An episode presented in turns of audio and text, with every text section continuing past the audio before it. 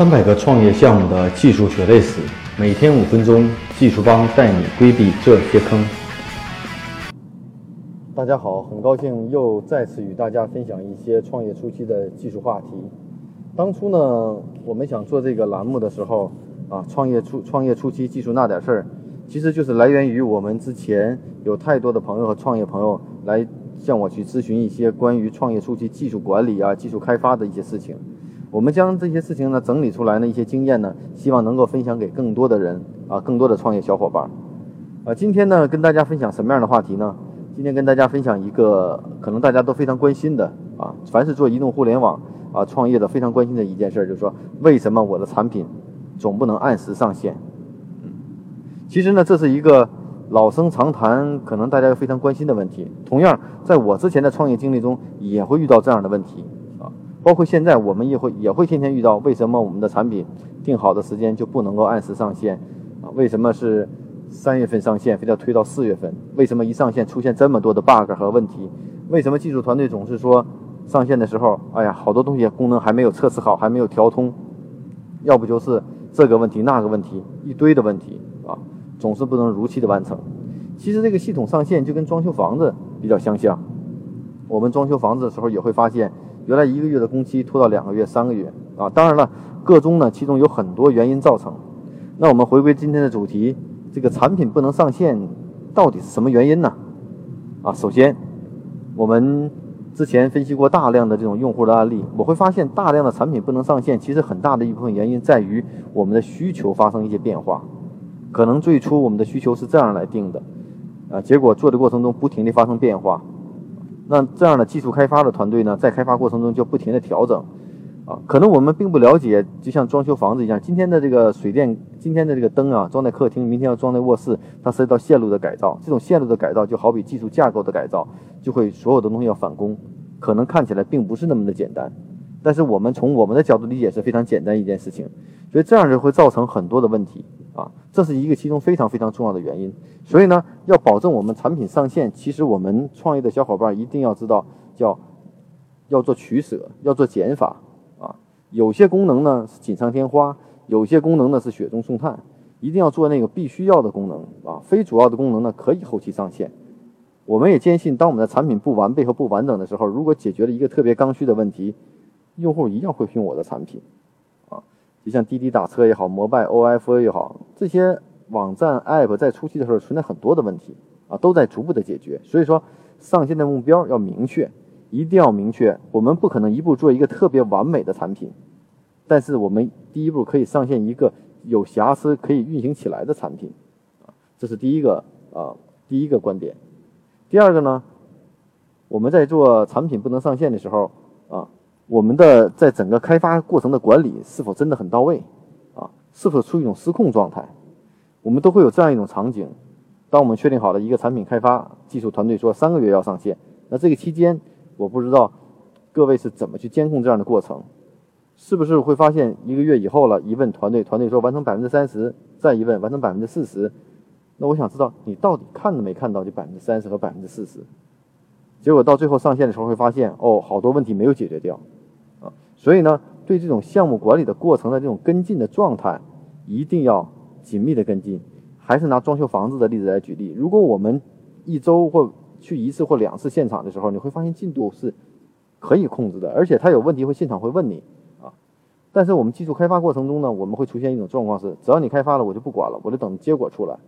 啊。那这样怎么办？这样就属于失控状态。失控做在这个过程中呢，可能大家对需求的理解和和这个。产品的开发都会存在问题，没有及时的沟通，你会发现你想做个桌子，可能出来个椅子，啊，所以呢，我们觉得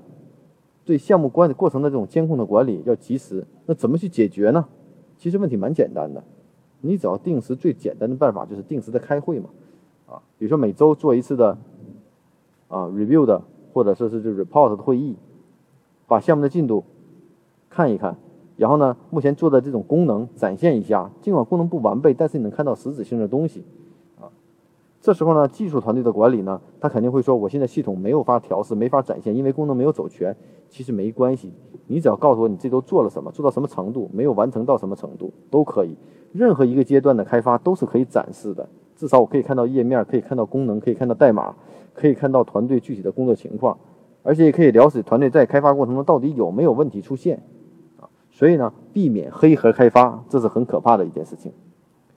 第三点呢，就是我们产品上线的时候，还会存在一个很大的问题，就会发现，哎，我原来做的这个功能是这样的，结果为什么做出来是另一个东西，跟我想的不太一样？为什么 UI 当初设计的是这样，做出来的 UI 跟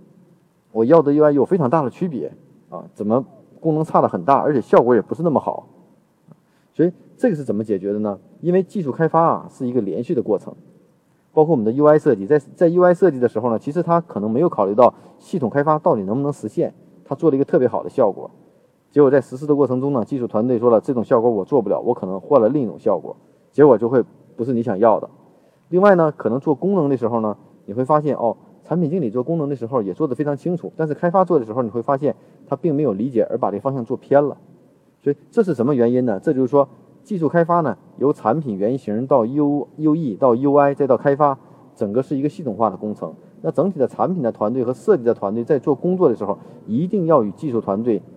要做技术方案的沟通和确定，而不是在做产品、在做 U I 的时候，技术跟技术一点关系没有。技术人员要参与进来，了解我们的业务，熟悉我们的业务，知道哪个是我们的重点，哪个是我们的不重点啊。所以呢，哪个重点，因为技术来突破。如果我们对产品的 U I 要求的是非常高的话，